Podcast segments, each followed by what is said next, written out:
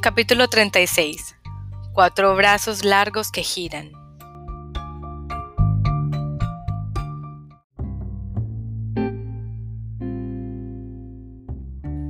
Una tarde soleada de septiembre recorrí Harvard Yard, cargada con mi maleta. La arquitectura me resultó extraña, además de escueta y humilde comparada con los pináculos góticos de Cambridge. La biblioteca central, llamada Whitner, era la más grande que había visto, y contemplando maravillada el edificio me olvidé del último año durante unos minutos. Mi habitación se encontraba en la residencia de licenciados, situada cerca de la Facultad de Derecho. Era pequeña y oscura, húmeda y gélida como una cueva, con paredes cenicientas y frías baldosas de color plomo. Pasé en ella el menor tiempo posible. La universidad parecía brillarme en un nuevo comienzo me propuse aprovecharlo. Me matriculé en todas las asignaturas que logré encajar en mi horario, desde idealismo alemán a historia del laicismo, ética y derecho. Me apunté a un grupo de estudio que reducía todas las semanas para practicar francés y a otro para aprender a hacer punto. La escuela de posgrado ofrecía un curso gratuito de dibujo al carboncillo. Me apunté aunque no había dibujado en toda mi vida.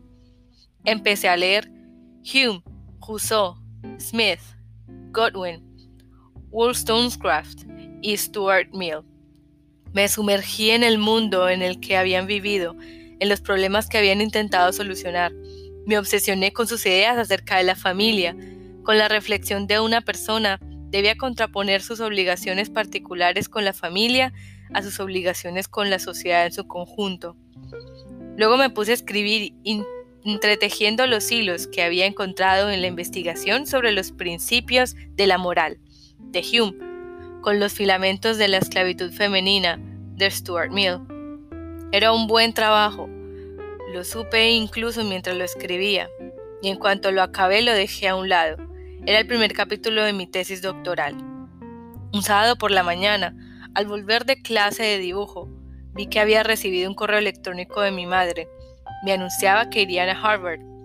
Leí la frase al menos tres veces, convencida de que se trataba de una broma. Mi padre no viajaba. No sabía que hubiera ido más que a Arizona a visitar a su madre. Por lo que la idea de que atravesara el país en avión para ver a una hija poseída por el demonio me pareció abrupta. Luego lo entendí. Iba para salvarme. Mi madre me informaba de que ya había reservado los billetes y de que se alojarían en mi dormitorio para la residencia. ¿No queréis un hotel? Le pregunté. No, no lo quería. Al cabo de unos días, entré en el programa de chat que no usaba desde hacía años. Sonó una, una melodía alegre y un hombre pasó del gris al verde. Charles está conectado, leí en la pantalla. No estoy segura de quién empezó a chatear ni de quién propuso que siguiéramos la conversación por teléfono. Hablamos durante una hora y fue como si el tiempo no hubiera transcurrido. Me preguntó dónde estudiaba. Harvard, exclamó al oír la respuesta. ¡Ostras! Sí, ¿quién iba a decirlo? Yo, afirmó. Y era cierto, siempre había creído en mí, mucho antes de que hubiera motivos para hacerlo. Le pregunté qué había hecho al terminar la universidad y se produjo un silencio tenso. Las cosas no han salido como planeaba, dijo. No se había graduado. Había dejado los estudios en segundo, al nacer su hijo, porque su esposa estaba enferma y tenían un montón de facturas de tratamientos médicos. Se había puesto a trabajar en pozos petrolíferos en Wyoming. En principio iban a ser solo unos meses y ya ha pasado un año. Le hablé de Sean, de que lo había perdido, de que estaba perdiendo el resto de mi familia. Tras escucharme en silencio, exhaló un largo suspiro. ¿No has pensado nunca que quizá deberías olvidarte de ellos? No, no lo había pensado ni una sola vez. No es para siempre, respondí. Podré arreglarlo. Es curioso, dijo Charles, que hayas cambiado tanto y sigas hablando como cuando teníamos 17 años. Mis padres llegaron cuando las hojas de los árboles empezaban a cambiar de color y más hermoso estaba el campus, donde los rojos y amarillos otoñales se combinaban con el tono burdo de los edificios coloniales de ladrillo. Con su habla pueblerina, su camisa vaquera y su gorra de miembro vitalicio de la Asociación Nacional de Rifle, papá siempre había desentonado en Harvard, pero sus cicatrices acentuaban la sensación. Pese a que lo había visto muchas veces desde la explosión, hasta que acudió a Harvard y lo vi contra el telón de fondo de mi vida universitaria, no me di cuenta de lo desfigurado que estaba. Me percaté a través de los ojos de los demás, desconocidos que cambiaban de expresión al cruzarse con nosotros en las calles y que se volvían a mirarlo. Luego yo también lo observé y me fijé en que la piel de la barbilla era tirante y como de plástico, en que los labios habían perdido el volumen natural, en que las mejillas se le hundían de tal forma que casi parecían las de un esqueleto. Tenía retorcida y sarmentosa la mano derecha, que levantaba a menudo para señalar lo que llamaba la atención, y cuando se la miraba en aquel escenario de torres y columnas antediluvianas de Harvard, me recordaba la garra de un animal mitológico. Cuando a papá le interesaba poco la universidad, lo llevé a la ciudad. Le enseñé a viajar en metro, a introducir la tarjeta de la ranura y a pasar por el torniquete. Se rió a carcajadas, como si se tratara de una tecnología fabulosa. Un ingrediente recorrió nuestro vagón y nos pidió un dólar. Papá le entregó un billete de 50 nuevecito. Si sigues a este ritmo en Boston, te vas a quedar sin dinero, le advertí. Lo dudo, dijo guiándome un ojo. El negocio va sobre ruedas. Tenemos más de lo que podemos gastar. Dada su delicada salud, él se quedó con la cama. A mi madre le dejé un colchón inflable que había comprado y yo me acosté en el suelo de baldosas. Los dos roncaban muy fuerte y no dormían toda la noche. Cuando por fin salió el sol, seguí tumbada, con los ojos cerrados, respirando de manera profunda y pausada. Mientras mis padres saqueaban la mini nevera, hablaban de mí en voz baja. El Señor me ordenaba dar testimonio, decía papá. Todavía podemos conseguir que regrese al Señor. Mientras maquinaban cómo volver a convertirme, yo maquinaba cómo permitírselo. Estaba dispuesta a ceder, aunque eso implicara un exorcismo. Me habría venido bien un milagro. Si lograba representar un renacimiento convincente, podría desvincularme de cuanto había dicho y hecho en el último año. Cuando reflexionó ahora sobre aquel momento, la imagen se difumina y se reestructura para convertirse en la de un caballero enferbolizado que a lomos de un corcel entra en una batalla imaginaria, golpea sombras y hende el aire a atajos. Tiene la mandíbula firme y la espada erguida. Sus ojos arden de convicción. Arrojan chispas que queman el lugar donde caen. Mi madre me dirige una mirada pálida de incredulidad, pero en cuanto él la mira, van los dos a una en la lucha contra los molinos de viento. Crucé los jardines y apoyé la mano en la piedra del templo. Cerré los ojos, intenté convencerme de que ese simple gesto propiciaría el milagro por el que mis padres rezaban, que solo debía tocar el monumento, y gracias al poder del Altísimo todo se resolvería. Sin embargo no sentí nada, solo la fría piedra. Volví al coche. Vámonos, dije. Cuando la vida misma parece loca, ¿quién sabe dónde está la locura? Durante los días siguientes escribí esa cita en todas partes, de manera inconsciente, compulsiva. Ahora la encuentro en los libros que leía entonces, en los apuntes de clase, en los márgenes de mi diario. Era un mantra que recitaba. Me obligaba a creérmela, a leer que no había ninguna diferencia entre lo que sabía que era cierto y lo que sabía que era falso, a convencerme de que había cierta dignidad en lo que me proponía hacer, en renunciar a mis percepciones del bien y el mal, de la realidad, de la cordura, para ganarme el cariño de mis padres. Por ellos creía que podía ponerme una armadura y atacar a gigantes, aunque supiera que solo veía molinos de viento. Entramos en la arboleda sagrada. Me adelanté y encontré un barco bajo un dosel de árboles. Era un bosque precioso, cargado de historia. Por él mis antepasados habían viajado a Estados Unidos. Una ramita se partió con un chasquido y aparecieron mis padres. Se sentaron conmigo, uno a cada lado. Mi padre habló durante dos horas. Aseguró que había visto ángeles y demonios, que había visto una manifestación física del mismísimo diablo y que se le había parecido a nuestro Señor Jesucristo, igual que los profetas antiguos, igual que Joseph Smith había estado en esa arboleada. Su fe ya no era fe, sino una certeza absoluta, afirmó. Lucifer te ha poseído, susurró, poniéndome la mano en el hombro. Lo percibí nada más entrar en la habitación. Pensé en mi dormitorio de la residencia, en las paredes lóbregas y en las baldosas gélidas, pero también en los girasoles de Drew que había enviado y el tapiz de un amigo de Zimbabue que había traído de su aldea. Mi madre no despegó los labios, permaneció con la vista clavada en la tierra, los ojos brillantes y los labios fruncidos. Papá me dio un codazo para que respondiera.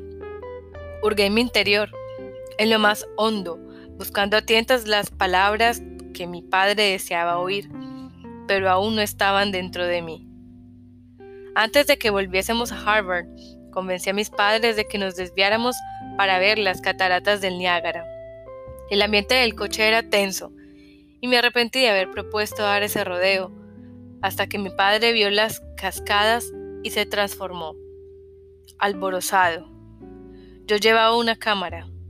Aunque nunca le habían gustado las cámaras, los ojos le brillaron de entusiasmo cuando vio la mía.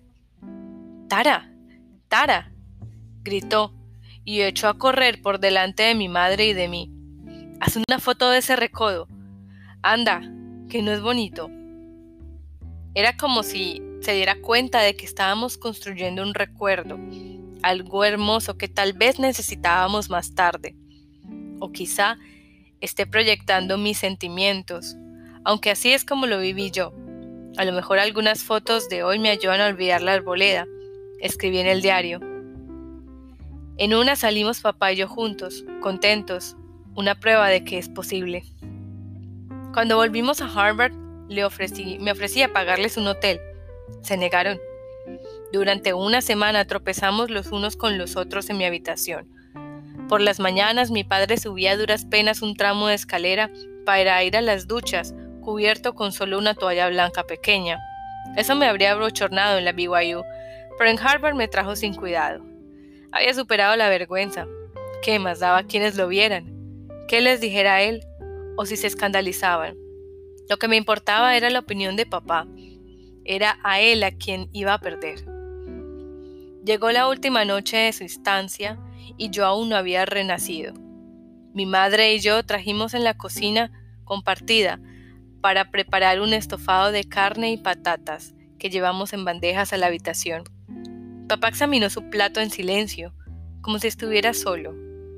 Mi madre hizo un par de comentarios sobre la comida, se echó a reír nerviosa y no habló más. Cuando terminamos, papá dijo que tenía un regalo para mí.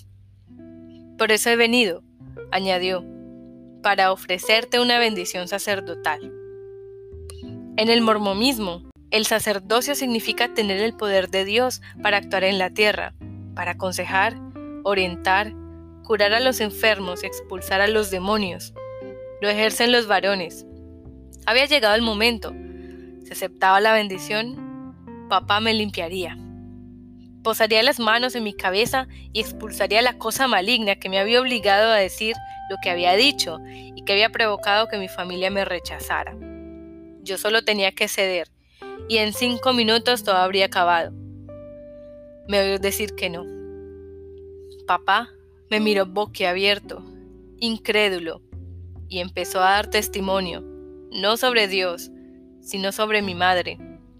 Las hierbas medicinales eran, según dijo, una vocación divina, una llamada del Señor. Cuanto le había ocurrido a nuestra familia, las heridas, las veces en que habíamos estado al borde de la muerte, se debía a que habíamos sido escogidos, a que éramos especiales. Dios lo había organizado todo para que pudiéramos denunciar la medicina oficial y dar testimonio de su poder. ¿Te acuerdas de cuando Luke se quemó la pierna? Le preguntó papá como si hubiera podido olvidarlo. Pues fue un designio del Señor. Fue un programa de estudios para tu madre, para que estuviera preparada cuando me pasara a mí. La explosión, las quemaduras, convertirse en un testimonio vivo del poder de Dios representaba el mayor de los honores espirituales, afirmó papá. Tomó mis manos entre sus dedos destrozados y me dijo que su desfiguración había estado predestinada, que era una entrañable misericordia que había ganado almas para el Señor. Mi madre añadió su testimonio en susurros revivientes. Aseguró que podía detener una apoplejía equilibrando un chakra, que podía impedir un infarto de miocardio solo con energía, que podía curar el cáncer si la persona tenía fe Contó que ella misma había tenido un cáncer de mama y se lo había curado. Levanté la cabeza al instante. ¿Has tenido cáncer? Le pregunté. ¿Estás segura? ¿Te hicieron algún análisis? No, no me hizo falta ningún análisis. Lo comprobé con la prueba muscular. Era cáncer. Me lo curé. Podríamos haber curado a la abuela, intervino papá, pero se había apartado de Jesucristo, no tenía fe y por eso se murió. Dios no cura a los infieles. Mi madre asintió sin alzar la vista. El pecado de la abuela era grave, prosiguió papá, pero tus pecados son más graves aún, puesto que te dio la verdad y la has rechazado. En la habitación solo se oía el run sordo del tráfico de Oxford Street. Papá tenía los ojos fijos en mí. Era la mirada de un vidente, de un oráculo sagrado cuyo poder y autoridad procedían del mismísimo universo. Quise sostenérsela para demostrar que era capaz de aguantar su intensidad, pero al cabo de unos segundos algo se derrumbó dentro de mí, una fuerza interior se desplomó y bajé la vista al suelo. Dios me ha llamado para que te informe de la desventura que te aguarda, dijo papá. Llegará pronto, muy pronto, y te destrozará. Te destrozará por completo. Te hundirás en las profundidades de la humildad. Y una vez ahí, cuando estés destrozada, suplicarás piedad al Padre Divino. La voz de papá, que se había elevado en un tono febril, bajó hasta convertirse en un murmullo. Y no te escuchará. Le miré a los ojos. Papá ardía en convicción. Casi me pareció sentir el calor que desprendía. Se inclinó hasta casi tocar mi rostro con el suyo. Pero yo sí te escucharé, agregó. Siguió un silencio opresivo, prolongado. Te ofrezco, por última vez, darte una bendición. La bendición era un acto de misericordia, papá me proponía las mismas condiciones de redención que le había propuesto a mi hermana. Me imaginé qué alivio habría representado para ella saber que podía canjear su realidad, la que compartía conmigo, por la de nuestro padre. Cuánto había agradecido pagar un precio tan módico. No la juzgaba por la decisión que había tomado. Y sin embargo, en ese momento me di cuenta de que no podía elegirla para mí.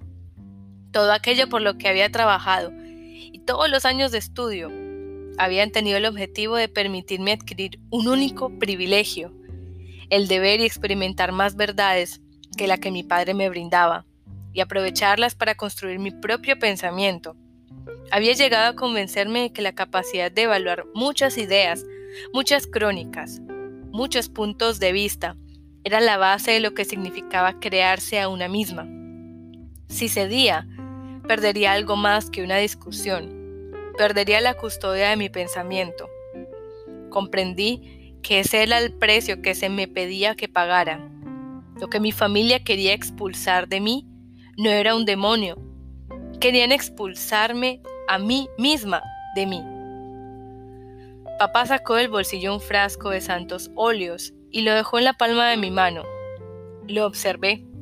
Para llevar a cabo el rito solo se necesitaba ese aceite consagrado, junto con la sagrada autoridad depositada en las manos deformes de mi padre. Imaginé mi rendición. Me imaginé cerrando los ojos y retractándome de mis blasfemias. Imaginé cómo describía mi cambio, mi divina transformación, las palabras de gratitud que pronunciaría a voces. Las palabras estaban a punto, formadas ya por completo, y la espera de salir de mis labios. No obstante, apenas abrí la boca se esfumaron. Te quiero, dije, pero no puedo. Lo siento, papá. De repente mi padre se puso en pie. Repitió que había una presencia maligna en mi habitación y que él no podía quedarse otra noche.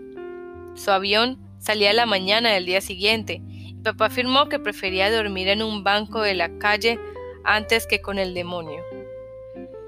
Mi madre trajinó por la habitación recogiendo camisas y calcetines para meterlos en cualquier modo en la maleta. Cinco minutos después, ya se habían ido.